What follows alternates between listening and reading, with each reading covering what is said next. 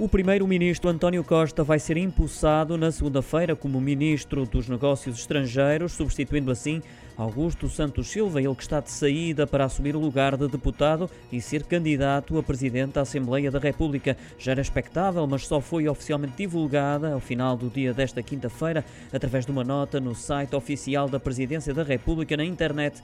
Relembro que o Presidente da República, Marcelo Rebelo de Sousa, já tinha comunicado aos jornalistas a nomeação transitória de António Costa como Ministro dos Negócios Estrangeiros.